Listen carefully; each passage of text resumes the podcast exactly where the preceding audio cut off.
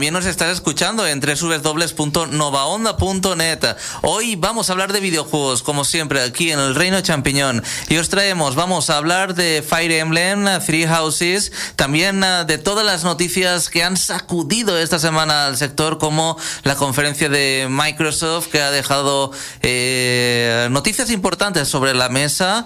Y además vamos a hablar de tópicos. ¿Qué tópicos nos habrá preparado hoy nuestro compañero José Carlos? En fin, tendréis que esperar.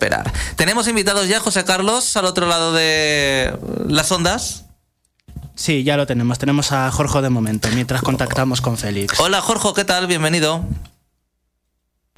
No escuchamos a Jorge. No, vale. Pues, bueno, pues seguimos arreglando la Mientras tanto, vamos a. Es que claro, nos han cambiado eh, toda la maquinaria de aquí y uno, hay que, uno se tiene que acostumbrar a todo esto. Eh, José Carlos, si te parece, vamos a hablar sobre las noticias que han sacudido esta semana, eh, pues todo el sector de los videojuegos. Marchando.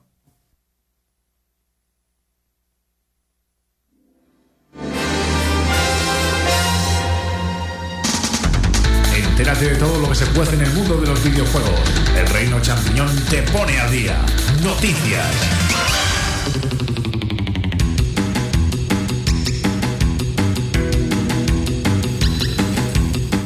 José Carlos, bienvenido. Muchas gracias, Xavi. ¿A qué estás jugando ahora? Lo último, lo último, lo último que he estado jugando. A lo que estás Está jugando a, a un simulador José de, Carlos, De estrés. ser técnico de emisora de radio.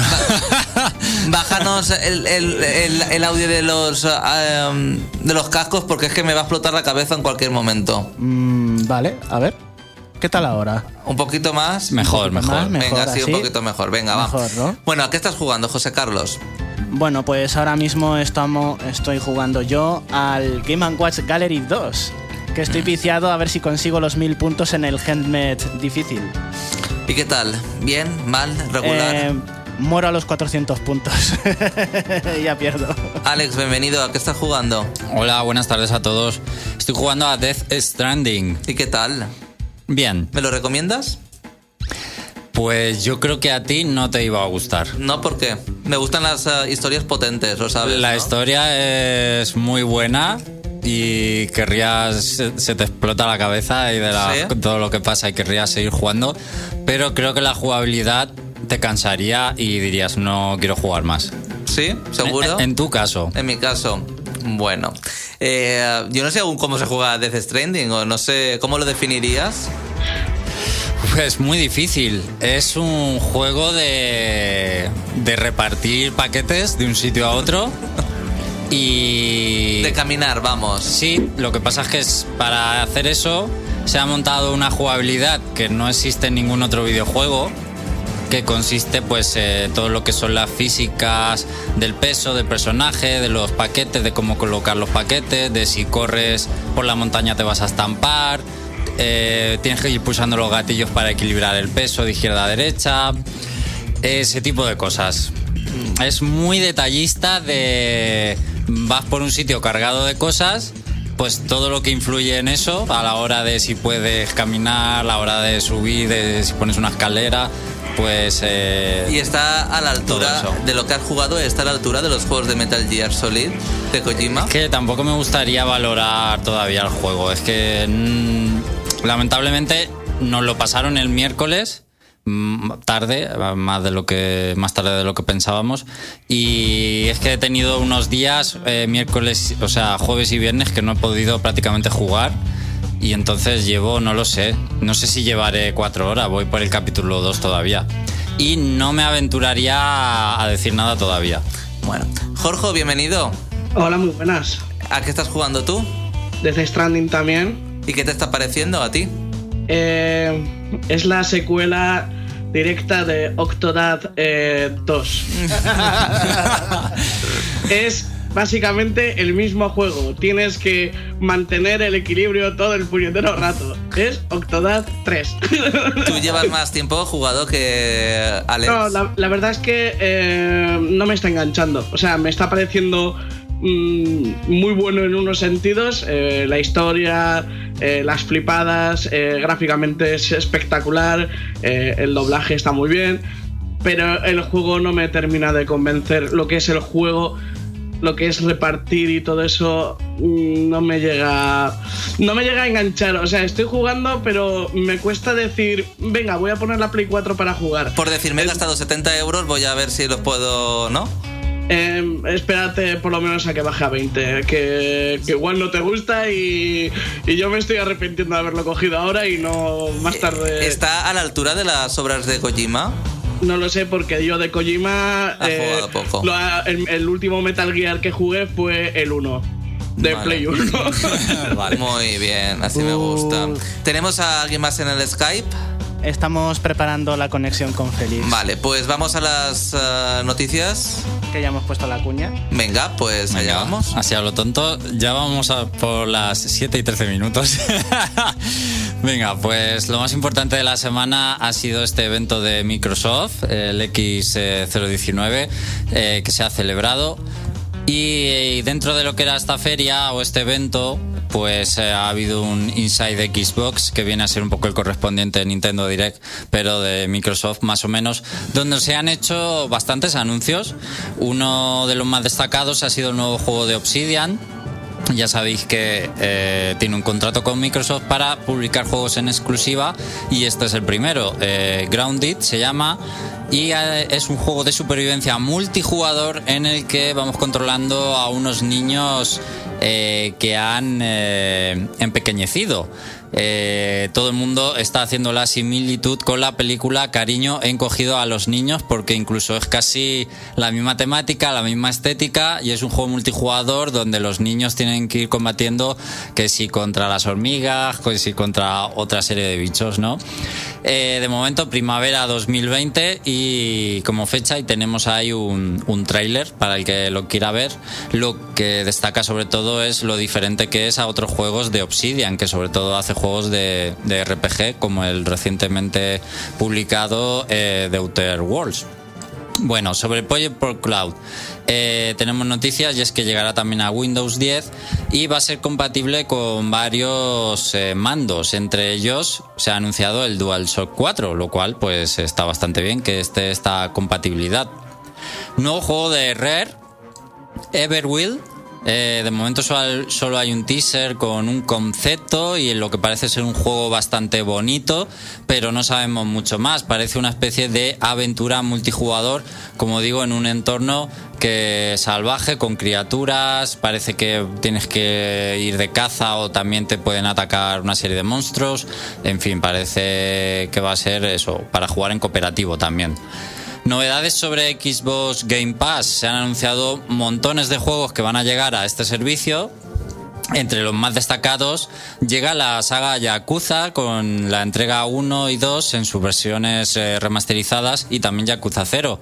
Esto es un anuncio importante porque nunca había llegado a una consola de Microsoft, eh, la saga Yakuza, y también llega al servicio buena parte de la saga Final Fantasy, básicamente todo lo que se ha re- remasterizado últimamente desde el 7 hasta el 15 van a estar en el servicio, lo cual son un buen puñado de juegos, quitando el 11 y el 14, que son los online. El resto van a estar, que hará muy contentos a los que estén suscritos a este servicio. También llegará The Witcher 3. Ojo, y lanzan una mega oferta para el Xbox Game Pass Ultimate en Xbox One. Eh, puedes adquirir tres meses por un euro porque es una pasada de oferta, aunque suelen hacer este tipo de promociones con el servicio de vez en cuando. Eh, lo nuevo de Ninja Theory, Bleeding Edge, eh, se va al 24 de marzo de 2020, ya tiene fecha, tiene nuevo tráiler. Ya sabéis que este es un juego multijugador 4 contra 4, que a nadie se le escapa que parece un competidor de Overwatch eh, directo y veremos si consigue hacerle cosquillas. No sé si José Carlos está tan atareado que no sé si podrá opinarme algo de este juego. Pues mm, ahora mismo estoy bastante atareado, Vale, pero, pues nada. pero, pero, pero, eh, primero quiero confirmar que estamos ya conectados todos los invitados en la línea. Félix, eh, buenas tardes. Buenas tardes, ¿me oye? Sí, ya se le oye. Yo creo que ya se le oye en el estudio también. Perfecto. Jorge, ¿se te oye también a ti? Eh, sí, pero estoy escuchando doble A, Félix, porque estamos en la misma conversación de Skype. Uy, madre mía. Bueno, continuamos, venga. Bueno, va a ser un poco complicado. Que no sé si te referías al competidor de League of Legends o no, No, estás a hablando de Bleeding ese. Edge, el juego de Ninja Theory, que se ha puesto fecha esta semana. Pues no, no te puedo opinar, así que para decir cualquier tontería mejor me abstengo. Bueno, pues avanzamos y otro de los anuncios ha sido el nuevo juego de Don't Not eh, Entertainment, los creadores de Life is Strange, así que sus fans tienen que estar muy atentos a este nuevo juego, Tell Me Why. Es la nueva aventura narrativa, seguirá el mismo concepto que anteriores juegos del estudio y se va a lanzar en verano. Van a ser tres episodios para el próximo verano de 2020. Se ha mostrado por fin Age of Empires 4 después de dos años que se anunció aproximadamente.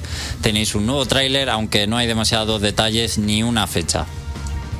También tenemos Last Stop, el nuevo juego de los creadores de Virginia, o Virginia, ya no sé cómo nombrar este videojuego. Eh, recordaréis que hablé de él además en el programa, en una entrega de Haciendo el Indie. Eh, para mí ha sido de lo, más destacado de, de esta conferencia de Microsoft.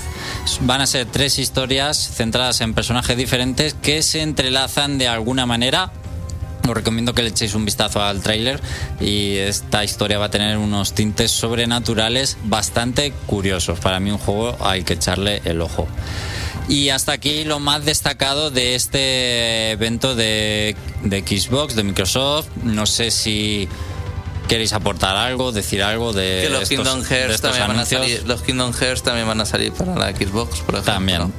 Ah, y que, bueno, no sé si se anunció aquí, eh, pero los Halo van a salir en Steam. El Halo Collection, del 1 al 4, El ¿puede Chief ser? Collection. Eso es, pero van a salir por fin para PC de todos. Yo ya tengo unas ganas de ese. De hecho, estoy planteándome porque van a salir de forma periódica, no van a salir todos de golpe, cosa que, bueno, será para mantener el hype de cada uno. Pero estoy planteándome comprarme ya el pack porque le tengo ganas. Le tengo ganas a la saga y como no me quería comprar una Xbox, pues he esperado. Pues hasta yo creo este que es una saga muy sobrevalorada. A mí me gustó muchísimo el primero. Claro, como no puedo opinar pues- de todos los demás. Oh, pues yo creo que ha- de esto que se suele decir que ha envejecido un poco mal. no sé, eh, buf, yo ahora mismo no sé si me pondría, por lo menos con el 1 y con el 2, no sé si me pondría a jugar porque los recuerdo bastante coñazos en, en los escenarios sobre todo. Entonces no sé si me pondría, pero bueno, no sé, ya veré. Yo me pasé el 1, de hecho, este verano otra vez y la verdad es que me encantó igualmente. ¿Algo más que queráis decir de este Inside Xbox? ¿Algo que os haya llamado la atención? Pues nada, pasamos. Parece que nada más. Bueno, eh, en el chat saludamos que están Sachi, Mutaito, Izanagi y Auxilio Ceibas. Así que ahí están escuchándonos y podéis eh, escribir vuestros comentarios para que los eh, digamos en directo. Vamos con otra noticia. Ya ha sido el rediseño de la película de Sonic, o mejor dicho, el rediseño de Sonic en la película de Sonic. Ah, me ha gustado, ahora sí yo iré a verla. Ahora sí, ¿no? Bueno, el 14 de febrero de 2020 podrás ir al cine, Xavi, y ver la película, eh, atendiendo a las críticas que ya hubo este año, en mayo, si no me equivoco, sobre el aspecto del personaje, pues se dijo que lo iban a rediseñar, que se iba a retrasar la película y ya tenemos un tráiler con el nuevo aspecto, lo que ha dado lugar a todo tipo de comentarios en general positivos. ¿Qué os ha parecido a vosotros el nuevo Sonic? Pues que se parece a Sonic.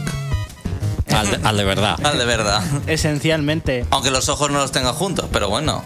Pero yo, yo es, creo que es un es acierto. lo- es lo más cercano. Es un acierto lo que han hecho con lo de los ojos. Igual que con otros personajes de Sonic que tienen los que tienen los ojos separados, que no los tienen en un solo como una especie de gafa de esquiador. Que por ejemplo tienes a Cream, tienes a Vanilla, tienes a Rouge, mm, tienes pues a los, a los de las carreras, por ejemplo, al, al albatros, a, a los pájaros. Todos esos iban con los ojos separados y funcionaba muy bien ese diseño. Yo lo que quiero saber es si en algún momento de la película van a salir más personajes de la saga Sonic. Descártalo. Aunque sea al inicio, cuando esté en el mundo de Sonic. O al final, ¿sabes? No sé, Tails, Knuckles, no sé, por aquí alguien. Hay un detalle Bueno, se ve- en el tráiler, no sé si lo habéis visto, y es que parece que Sonic usa los anillos para viajar entre su mundo y el Sí. nuestro. Y parece, en el tráiler hay una escena que parece del final de la película, donde va huyendo de la persecución final del Dr. Eggman y lanza el anillo. Se abre la puerta al mundo que parece ser el mundo de Sonic y parece que se van a entrar los dos a ese mundo a seguir la persecución. Y tiene pinta de que va a ser una escena de lo más chulo de la película. Esto en mi imaginación, claro. Eh, el final de la película en ese mundo de videojuego de Sonic, eh, la persecución y veremos qué sale ahí. Bueno, ¿sabes? lo- Pues es que eso ya se ha empleado en la película Doom, no sé si alguien lo ha visto, supongo que no. Pero al final. sí la he es- visto. Sí, pues al final es como el videojuego. O sea, es como si te metes dentro del videojuego y está muy bien. Que es lo único que vale la pena de la Que película. lo único todo que vale la y es basura. Eh, eh, eh, no, es, es verdad, es verdad. Es lo más guay de la película. A mí me ha gustado muchísimo el nuevo tráiler. Eh, Bueno, sí, sí, es más o menos igual que el otro, realmente, con más escenas y tal. Y bueno, el aspecto de Sonic estoy muy satisfecho, la verdad. Sí, a mí me ha gustado y eso que Sonic me da un rato igual.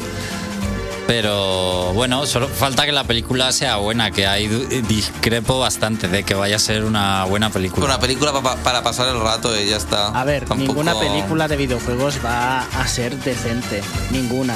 Ah, Es, es una tradición. Te puede gustar para pasar el rato, pero como fidelidad a la película, ahí tienes, por ejemplo, ya no solo la, de pe- la película de Super Mario Bros. ¿eh? Eso ya es. eh, ahí está en la cima de cómo no hacer una película de videojuegos. Yo Pues creo, mi mítica. Pero es mítica porque te lo pasas genial con todas las incoherencias intentando calzar de forma seria el mundo de Super Mario. Pero es tienes- película de culto. Sí, sí. Tienes la película de Street Fighter, que esa también la recomiendo muchísimo por los mismos motivos. La Silent Hill es buena.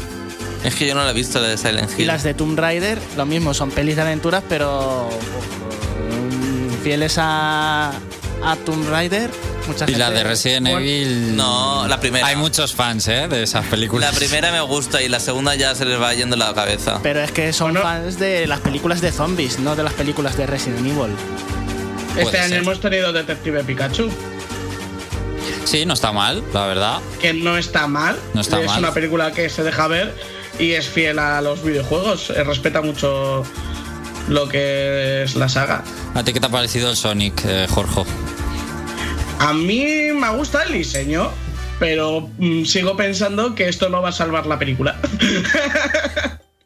Eh, yo creo que la película va a ser de estas, de, pues, de charla domingo por la tarde, eh, me he comido sopa y está bien. Pero ¿Sabes a qué me recuerda a Sonic a veces la actitud de Sonic? No sé si habéis visto la película de- del oso ese que se llama Teddy o... ¿Cómo se Ted. llama? Ted. Ted. Que tiene dos películas, en plan así cachondeo, en plan adulto, en- no sé, me recuerda a eso. Un poco sí, un poco sí. En fin. Bueno, pues si, eh, si no tenéis que decir nada más, no sé si me dejó alguien, como hoy- hoy hay dos personas en el Skype. Eh, para terminar, simplemente decir que se acerca el lanzamiento de Google Stadia, es el martes y se han anunciado una serie de cosas que está haciendo que la gente cancele su pedido Hombre, de es, Google nor- Stadia. es normal, creo yo, vamos. Lo más importante, pues que solo va a contar con 12 juegos de salida tan solo y creo que hasta final de año solo se van a incorporar unos 15 más. Es muy poquito, pero entre otras cosas no habrá una interfaz eh, propia de lanzamiento, tendrás que usar el smartphone para eh, gui- guiarte por el servicio y para hacer las compras y todo. Y Tampoco habrá cuenta familiar, que estará disponible en 2020. No habrá logros y, sobre todo, no habrá, eh, no se podrá utilizar todavía el Chromecast Ultra. Eh, que esta versión del Chromecast va a ser la única manera de jugar sin cables. Con Y en el- 4K. y en 4K, por supuesto, con el dispositivo. Y no se podrá utilizar, aunque lo tengas. ¿Vale? Porque no estará el, el firmware o la actualización que lo permita. Así que bueno, ya he visto en Twitter gente comentando que lo ha cancelado el pedido. Yo nunca he confiado en ese proyecto. La gente ya está recordando el fracaso de Ouya. Sí, es posible. A mí lo de los 15 juegos de lanzamiento me recuerda muchísimo Hombre, al online de Nintendo y son de la Super Nintendo. Pero son juegos potentes, ¿eh? Sí, y los de Super Nintendo y Nintendo en la Switch también son súper potentes y salieron 15 y luego fueron añadiendo de dos en dos. Sí, a ver, está el Red, de- Red Dead Redemption 2, que es potente, y el Samurai Shodown, por ejemplo, que ni siquiera se ha lanzado todavía en PC, y, o el Assassin's Creed Odyssey. Entonces, bueno, y el Just Dance, el Mortal Kombat 11, en fin, Tomb Raider, los tres Tomb Raider, curioso que dentro de los 12 juegos pues sean tres de la misma saga, pero bueno, ah, pero ahí está. Por cierto, que no se esperan más juegos de la NES ni de Super NES para la Switch. Es que hace mucho tiempo que no se actualiza, por lo menos la- eh, los juegos de NES. Ya Se se, se dijo que, Que no se iba a que actualizar. mensualmente ya no se iba a actualizar. O sea, te dirán de Oh. vez en cuando, hemos añadido estos juegos y ya. Ah. Sí. De hecho, desde, desde que eso salió, me parece que en septiembre no, no hemos vuelto a saber nada. Claro, pues, Pero, pero es que ni siquiera han cumplido con los de con los de NES. Nos han timado, nos han engañado, hemos sido engañados. Es verdad, no han vuelto a poner más de NES. Claro, es que no iban a. Dijeron que no iban a actualizar ni Sí, con, sí, dijeron después. ni con digo uno ni, digo Diego. ni con uno ni con otros. dejado muchísimo, ni siquiera ha puesto ningún Mega Man. Bueno, Mega Man. Allá para gustos. Ahí para gustos. Eh, bueno, ¿alguna cosa más, Alex? ¿Está todo? ¿Alguna cosa por el chat? Pues a ver, están comentando que Auxilio, que le gustó mucho el Halo 4 en Xbox 360. Hmm. Eh, también podemos saludar a Fernando Ruiz.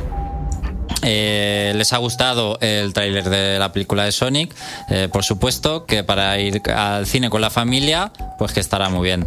Y lo que más ha gustado, por ejemplo, Auxilio de no, dice que la mejor película es la de Mortal Kombat.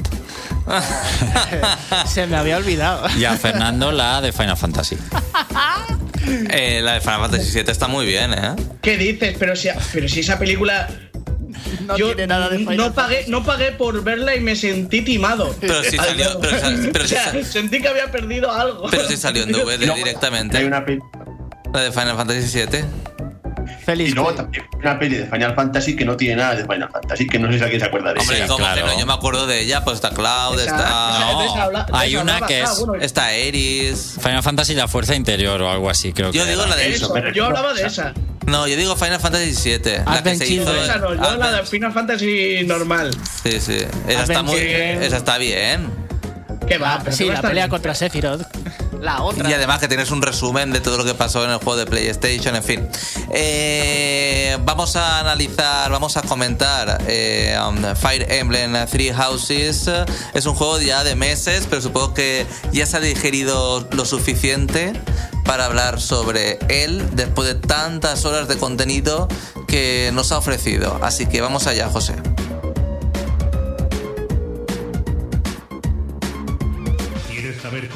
El Reino Champiñón te lo exprime a fondo.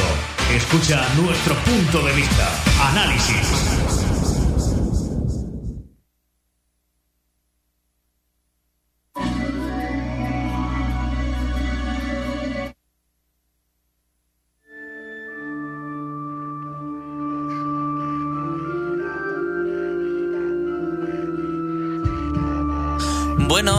Eh, Félix tiene todas las claves de este Fire Emblem Three Houses, pero me gustaría también Alex, como experto de Fire Emblem, que nos dé ah, su valoración de forma resumida, antes de que eh, Félix empiece con el análisis.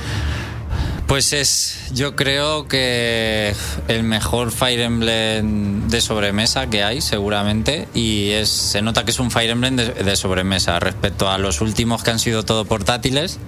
Se nota que este está más enfocado a sobremesa por la ingente cantidad de contenido que tiene, por las horas que tiene de juego y por lo grandes, lo largas que pueden ser las partidas. No son partidas nada rápidas, no son partidas de portátil y es un Fire Emblem del el más personalizable de la saga también. Puedes personalizar hasta el más minúsculo detalle y bueno, eso está bastante bien para la gente que le gusta dedicar horas a, a personalizar todo. ¿Mejor que el de GameCube? Sí, Vale. Sí, ¿Mejor que el de Wii? Sí.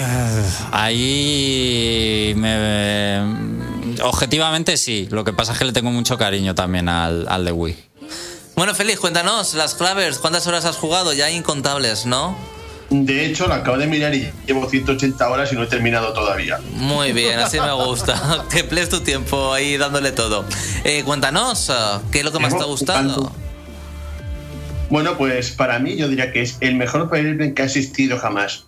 Se come con patatas prácticamente a todos menos al de Wii, y aún así me parece mejor. ¿Pero por qué?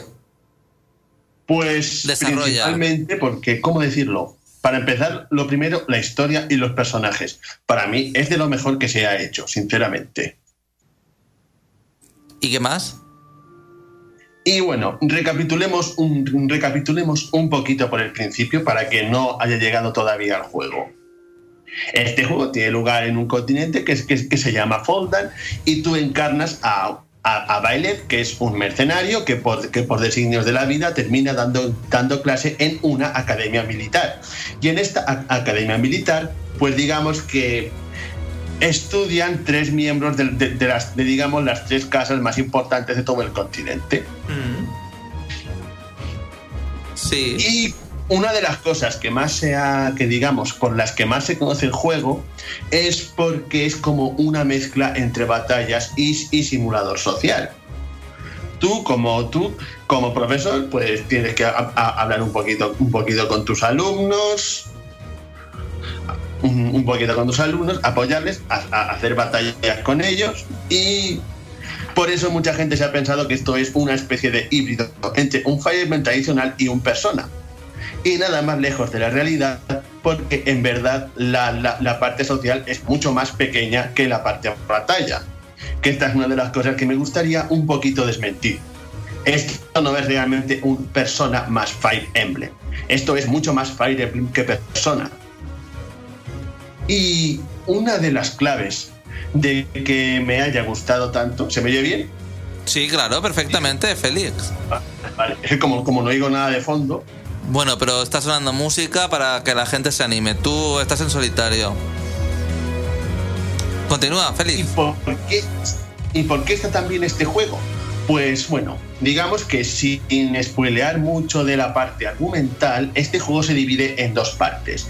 En el primero eres bailet, eres, eh, eres, eres profesor, y tu, y tu primer objetivo será, bueno, como, como he dicho antes, la principal, el principal elemento del juego, que es lo que da nombre al juego de Three Houses, es porque tu objetivo va a ser liderar una de las tres casas que hay en la academia. Estas tres casas, pues digamos que son, que son como las tres, como tres facciones, las tres facciones más importantes del mundo, del mundo de Feyenoord, de Foldam. Tú escoges una y, y, y básicamente te dedicas a tutorizar a los alumnos. Esa es la primera parte, que eso tiene lugar en el monasterio de Garrett March, que es como que es, pues digamos, como un instituto. Solo que con batallas. El meollo del juego, la chicha, la chicha real del juego, está en la segunda parte. Que es sin spoilear demasiado, digamos que pasa algo y hay una guerra. Y tú tienes que tomar parte en, en esa guerra. Em, ¿Alguien ha jugado, por ejemplo, al Fire Emblem Fates? Aparte de mí, No. Jorge creo que jugó algo también. Sí, sí, yo me pasé el Fates. Pues ¿qué es lo bueno de este? Pues que coge la idea original del Fates y la mejora muchísimo. Una de las cosas que, que tenía el Fates era que tenías que, no sé si mal no recordáis, tenías que coger entre familias. Exactamente, entre la de eh, Nor y la de Josido.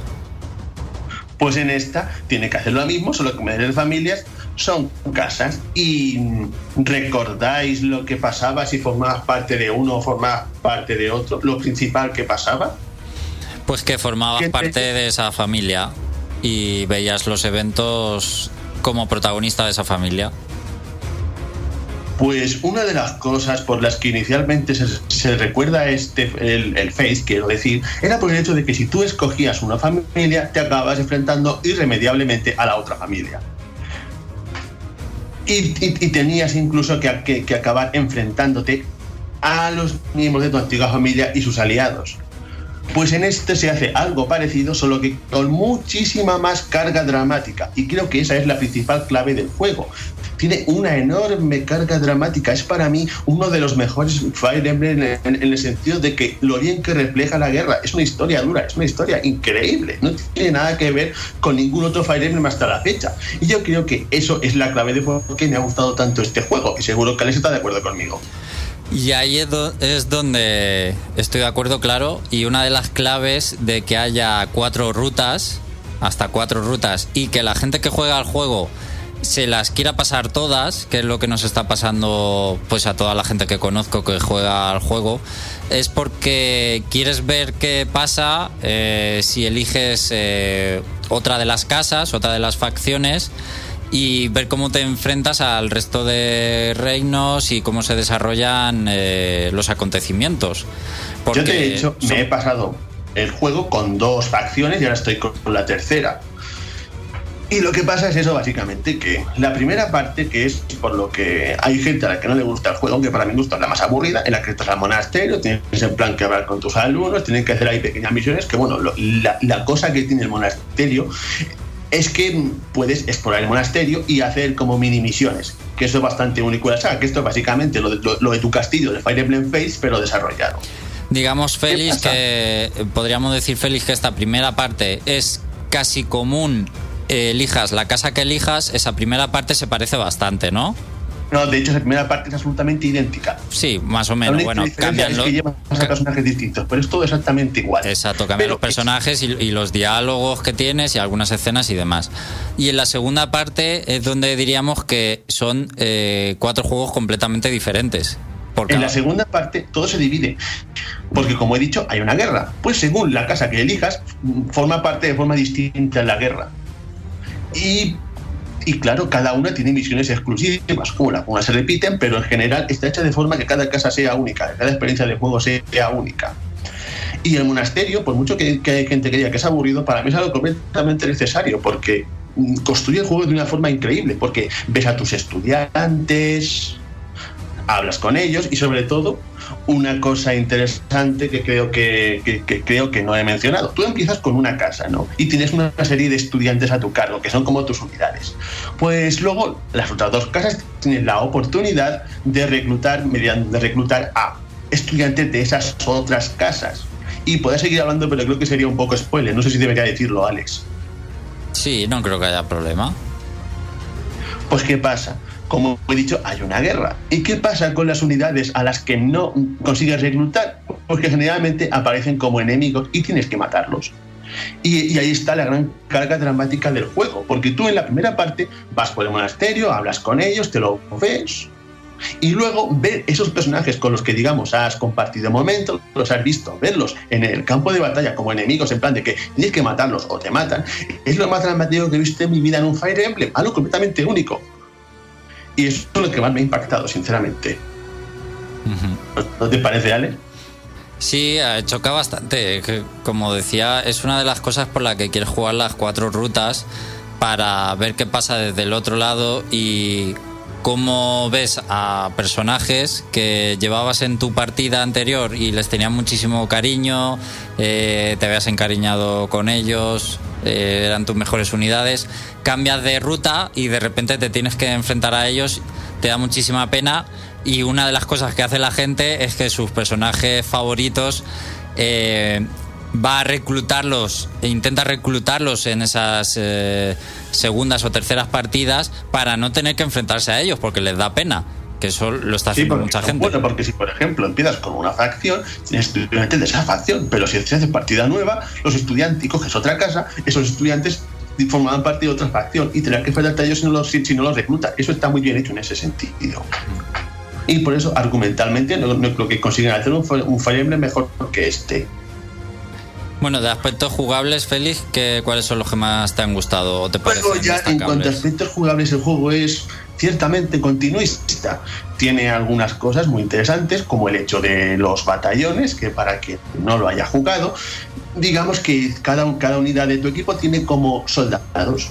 Esos soldados son los batallones, que puedes asignarlos a tus unidades. Y estos batallones, pues hacen tácticas con las que, por ejemplo, puedes dejar inconscientes a los enemigos, puedes, o, puedes, o puedes atacarle con flechas a distancia sin que contraataquen.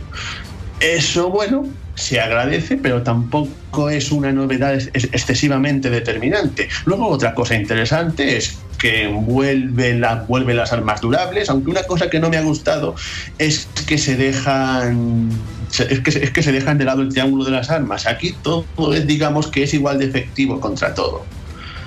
Más o menos.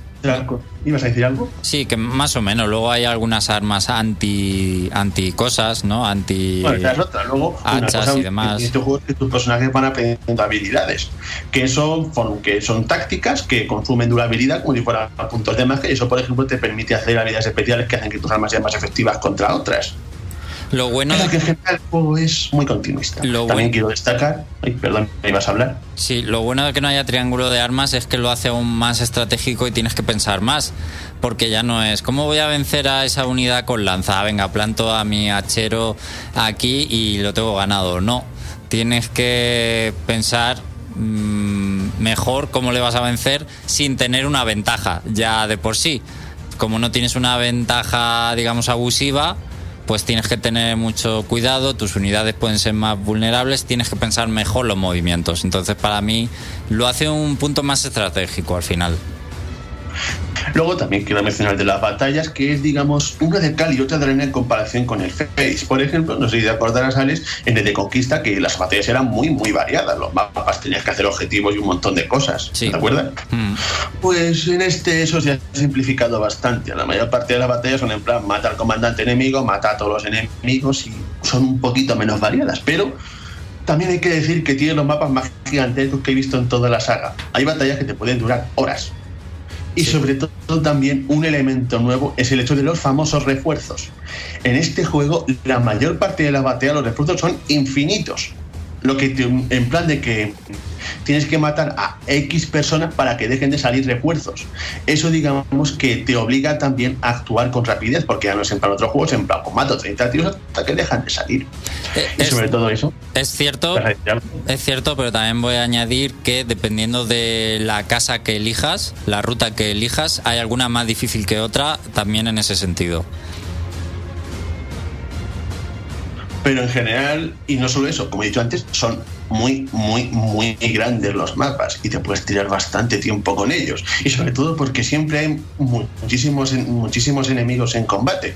Y luego también las batallas de vez en cuando nos dan pequeñas sorpresas. Como por ejemplo, cierta batalla, el, cierta batalla que tampoco quiero spoilear mucho, en la, en la que al final tu objetivo es perseguir al jefe. Y si huye el jefe, pierde. Una de las cosas que tienen estas batallas que otros Fire no tienes es que los objetivos, aunque al principio sea un objetivo, un objetivo estático, luego puede cambiar. El, curso de batalla puede cambiar y tu objetivo también, lo que te obliga un poquito a adaptarte. Como he explicado, en plan, bueno, más de una batalla en la que al principio se matan todos los enemigos, luego llegas y, luego llegas al jefe y de repente el jefe huye y tienes que perseguirlo. Si haces en plan, matas a 30 tíos, dejas, dejas el mapa vacío y luego mandas una por el jefe, de repente te das cuenta que el jefe huye y no lo puedes alcanzar. En ese sentido, las batallas te obligan un poquito a adaptarte. O sea que por un lado son más simples que las de conquista, pero por otro, en, ese sentido, son más desafiantes, te obligan más a, adaptarte a lo que va pasando. Sí. Pero aún así yo creo que un poquito de variedad no habría venido mal porque al, al final los 80% de las batallas son en plan mata, mata a todo el mundo o mata al general y punto pelota son muy largas, como ha dicho. Estaba buscando la captura de pantalla que le hice a una de, mis últimos mapas, de una de mis rutas, el último combate. 58 eh, turnos en uno de. en esa última batalla. 58 turnos en un Fire Emblem para el que haya jugado no sé si lo sabrá, pero bueno, eso creo que fue una batalla de cuatro horas perfectamente haciendo un mapa porque a, mí me gusta limpiar los mapas porque hay mapas tan grandes que ni siquiera tienes por qué limpiarlos de enemigos o coger todos los cofres, pero hay mapas tan inmensos que si los quieres limpiar es que te puedes, eh, eso, tres horas fácilmente o cuatro. Félix, tienes dos minutos. Resume, por favor. Pues quiero destacar que se han superado con este Fire Emblem y, que es un Fire Emblem que todo el mundo debería jugar. Y para mi gusto tiene la, dificultad justa para que un no iniciado pueda, eh, pueda, comenzar a sacar con él, porque no es tan complejo como otros, pero tampoco es simple. A lo mejor algo que se le puede acusar es que a veces peca un poquito de fácil, pero no llega a ser tan, pero no llega a ser ridículamente fácil. Y solo quiero concluir que, que que si en el Smash no meten a Edelgard y, no, meten a Edelgard, me voy a enfadar seriamente, porque me parece justo que esté una bazofia como Chroma y no Edelgard. Bueno, pues hasta aquí este, um, este, estos puntos claves de Fire Emblem Three Houses. Eh, próximo juego ya ni anunciado, ¿no, Alex? De Fire Emblem. ni mm. siquiera teaser ni nada. Mm, diría que no, que no hay nada. Eh, se rumorea que eh, se canceló, bueno, no sé si eh, os acordáis, el último Fire Emblem de 3DS fue un remake mm. de un juego, de un Fire Emblem de NES que solo salió en Japón, que era el Echo, el Echo es eh, Shadows of Valentia. ¿Os acordáis? Sí, sí. Pues se, se rumoró se rumorea que eh, estaban preparando otro remake de otro juego antiguo de Fire Emblem para 3DS, se canceló y se dice que ahora lo están retomando para sacarlo en Switch. ¿Algo están diciendo antes de pasar a los tópicos nuestros chicos del chat de YouTube? Pues sí, eh, se, ha, se ha unido eh, Julio también al chat. Eh, dice que no nos puede escuchar muy bien dónde está ahora, que se descarga luego el programa para, para escuchar todo, pero dice que le encanta escucharnos porque eh, vamos al grano y entretenemos. No os liáis con informes financieros y demás historias que aburren. Muchas gracias, hijo. También quiero destacar una última cosa, que aunque no vaya a haber Fire Emblem nuevo, este Fire Emblem va a tener, va a tener DLC en forma de, en forma de campañas nuevas y todo. O sea que tenemos Fire Emblem para rato. Sí, todavía hay contenido previsto para el pase de temporada, ah, por lo menos hasta primavera. Y Auxilio dice que la historia le ha recordado a la de Final Fantasy VIII, por lo del instituto y demás, supongo. Bueno, pues vamos allá. Vamos allá, José, con los tópicos, que nos quedamos sin tiempo.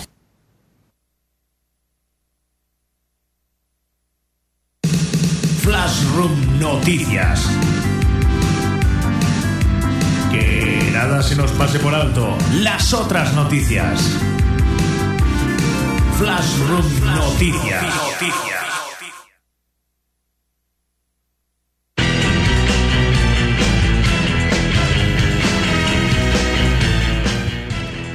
Y nos vamos muy rápidamente a contar las noticias. Bueno, las otras noticias de los videojuegos, ¿no? Tenemos un tópico Espero que os guste porque tiene bastante que ver con el que traje la última vez. No sé si recordaréis el que, el que os di.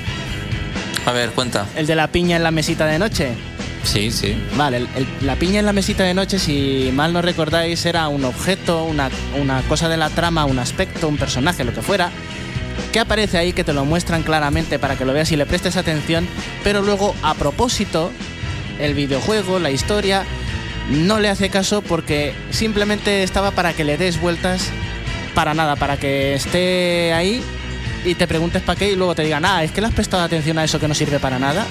Vale, bueno, pues el, primo hermano de esto que os voy a traer es el arenque rojo.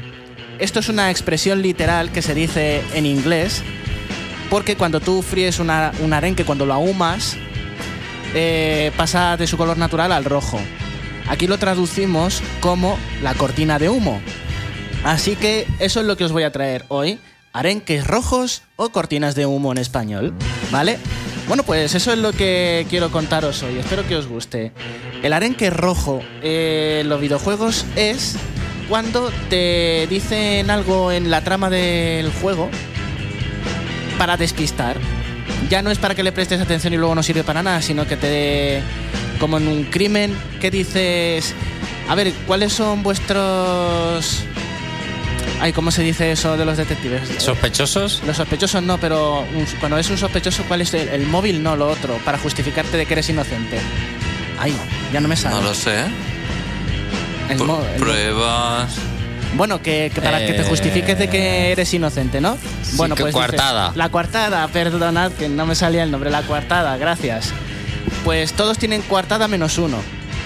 que dice no puede demostrar dónde estaba. Ah, pues ese es el culpable, ¿no? Todos los personajes. El que no tiene coartada es el culpable. Bueno, puede ser que Final Fantasy XV sea una un arenque de esos rojos eh, en sí, ¿no?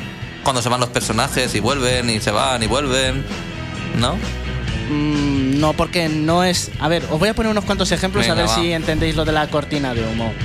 A ver, por ejemplo, en Banjo Kazooie, eh, los de Rare son unos cachondos mentales, eso lo sabemos todos. Pues hay una línea de código en el videojuego eh, de un mapeado que se llama El área ridículamente secreta número uno. Pero es que no hay nada, no hay mapa. No hay mapa ni aunque te metas en todos los códigos, en todas las cosas del videojuego, no hay absolutamente nada que demuestre que exista ese área ridículamente secreta número uno. Simplemente está ahí para que los que les gusta picar código y mirar a ver qué tiene escondido el videojuego, pues que empiecen ahí a rebuscar para nada. ¿Vale? Otra. Eh, por ejemplo, mm, tengo aquí apuntada otra. No sé si habéis jugado todos a Bioshock Infinite. Yo sí. Yo Tú no. sí, ¿no? Sí. Vale, bueno, pues no sé si recordáis en una escena en la que salen los hermanos Lutés, en la que te ofrecen que elijas un collar para Elizabeth. Te, te sacan dos cajas con dos collares. Uno Ah, que y luego tiene, no sirve para nada, es verdad. uno que tiene mm, un- una jaula y otra que tiene un pájaro. Y tú estás, ay, ¿qué cojo, qué cojo? Mm, Pues como estoy rescatando a Elizabeth, pues casi todo el mundo se va al pájaro, porque crees que va a tener algo importante que, que sirve para algo. Pero no sirve para nada. Está ahí eh, apuesta para que le des importancia de más, pero no, por, no porque no sirva para nada, sino para despistarte y que le estés... mm, ¿Veis por lo que os digo que se parece bastante a la piña en la mesita? Otro Vale, ejemplo.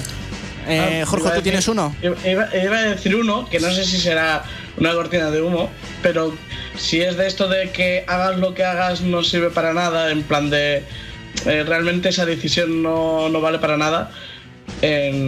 bueno, es que es un poco spoiler. Eh, el Eh, juego y si es muy spoiler ya te decimos que no. ya, no, no, no voy a decirlo. Es que es, Bueno, pues di el juego por lo menos y así los que lo sepan De, dirán, de- de Walking Dead, la última decisión que tomas, hay una decisión que tomas muy importante en teoría, pero realmente el juego termina de la misma forma. Del, del episodio 1, del primer episodio. Sí, sí, sí, del episodio 1, de Lee, el de Lee.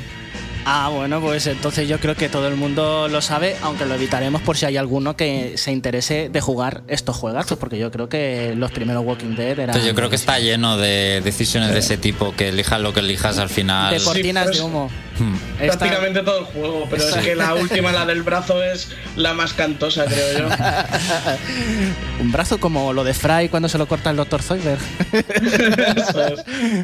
Bueno, en Conker's Bad Fur Day hay un nivel en el que hay un molino, ¿vale? Pero lo ves ahí a lo lejos y tiene un montón de caminos para acceder a muchísimas zonas para explorar de- del molino. Es un edificio grande con varias entradas, salidas y caminos. Bueno, pues justo antes de llegar al molino se produce una guerra, la guerra de los ositos de peluche. Y se cargan el molino. Y entonces, tú que estabas pensando en los caminos, cómo ibas a meterte, cómo ibas a interactuar con el molino, el molino se derrumba entero y solo quedan los cimientos. Pues ahí tenéis una cortina de humo de que esos caminos, esas puertas, esas cosas estaban ahí para despistar y, uy, a ver cuándo llego al molino a ver qué pasa. Y no pasa nada porque no hay molino luego. Y Hay muchísimos ejemplos así que, que son jugables, del fondo, de objetos interactivos. ¿Y qué me dices de World of War, el último, de Play 4? Eh, hay un selector de reinos a los que viajas y hay eh, tres o cuatro reinos que los puedes llegar a seleccionar en la ruleta de reinos. Seleccionar, pero no puedes entrar. Y nunca en el juego puedes llegar a entrar. Y tú, como te lo enseñan al principio, piensas que vas a viajar a todos esos sitios, pero luego no. Me parece un buen ejemplo. Perfecto, de 10, Alex.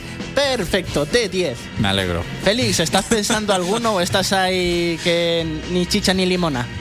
Estoy pensando en dos, pero no sé si valdrán para esto. Adelante, yo te suspendo, te apruebo. Bueno, pues el primero es de Secret of Evermore, que no sé si aquí lo habrá jugado. Un poquito sí. ¿Cuál? El Secret of Secret of Evermore. De Super Nintendo. No, no lo he Sí. jugado. Bueno, pues en el juego hay un momento en el, en el que vas a un mercadillo donde puedes comprar objetos. Uno de esos objetos se llama cuerno mágico y cuesta muchísimo de conseguir. Una vez lo consigues, por la descripción que este objeto tiene propiedades milagrosas. Pues bien, luego al final ese objeto no sirve para nada y los, y los- y los programadores afirmaron que es un objeto inútil que metieron para hacer la gracia. Muy bien, feliz. ¿Y el otro ejemplo? Pues el otro ejemplo, de hecho, es en, en el Mother 3 un enemigo. Eh, repite, repite, que me he despistado. Repite. Un, un enemigo del Mother 3. Un enemigo del Mother 3. Un combate contra un enemigo. Que no sé si vale, que esto no sé si vale mucho, pero ¿Te refieres al hombre súper deprimido ese? no, me refiero al mono dorado. Ah, mm, es que no me acuerdo de esa parte, Feli, la tendrás que explicar Pues- un poquito. Tú sabes que en todos los RPGs hay enemigos en plan dorados, metálicos que dan muchísima experiencia, ¿no? Como los Sí. vimos del Dragon Quest. Sí, sí. Pues este es un enemigo en una montaña que básicamente es un mono dorado que cuesta un montón de matar porque todos los ataques le hacen uno y huye enseguida. Pues si lo consigue matar, pone, fue una buena experiencia, nada más, no te da absolutamente nada. Pues sí. Sí, sí, es una cortina de humo muy buena. Sí, porque Tengo parece uno, que vas a tengo pillar uno. experiencia y te quedas ahí. A ver, a ver, Jorge, venga, que ya estamos ahí on fire. En, en Spiro 2, en el nivel de los monjes, cuando entras te viene, te viene una cinemática que te muestran a un Yeti que en teoría tienes que ir a luchar contra él. Y cuando llegas, se ve como el Yeti pega un golpe en el suelo en, una, en otra cinemática y se cae un pedazo de techo y lo mata. Sí, señor, sí, es una cortina de humo, sí, señor. Vale. ¿Los chicos de YouTube tienen algún tópico, Alex? Pues no se han atrevido de momento. ¿No se han atrevido? Bueno, pues que lo pongan en, el- en los comentarios en diferido si se les ocurre algo. Exacto. porque- Bueno, vamos terminando ya, Porque José. yo creo que tenemos que irnos con Bayonetta. Vamos a decirle que Oh. entre en escena. Oye, eh, Jorge, ¿qué vas a cenar esta noche? ah, misterio. Esta temporada ceno misterios, siempre. eh, Félix, ¿qué vas a cenar esta noche? A lo mejor una pizza. Muy bien, así me gusta. Eh, José, ¿qué vas a cenar esta noche? Esta noche, merluza empanada y lo que tengamos por ahí para hacer unos patés. Muy bien. Alex, ¿qué vas a cenar esta noche? Pues no lo sé. bueno chicos, muchísimas gracias. Ya sabéis que estamos eh, en nuestro canal de YouTube en elreino.net, en Nova Onda 101.9 FM, en www.novaonda.net y en demás plataformas donde podéis descargar el programa como Evox, Spotify creo también, ¿no Alex? En el Spotify i- Nova Onda Podcast. Exactamente, así que podéis escucharnos por muchísimos sitios. Nos vemos el sábado que viene con más videojuegos. Eh, Chao.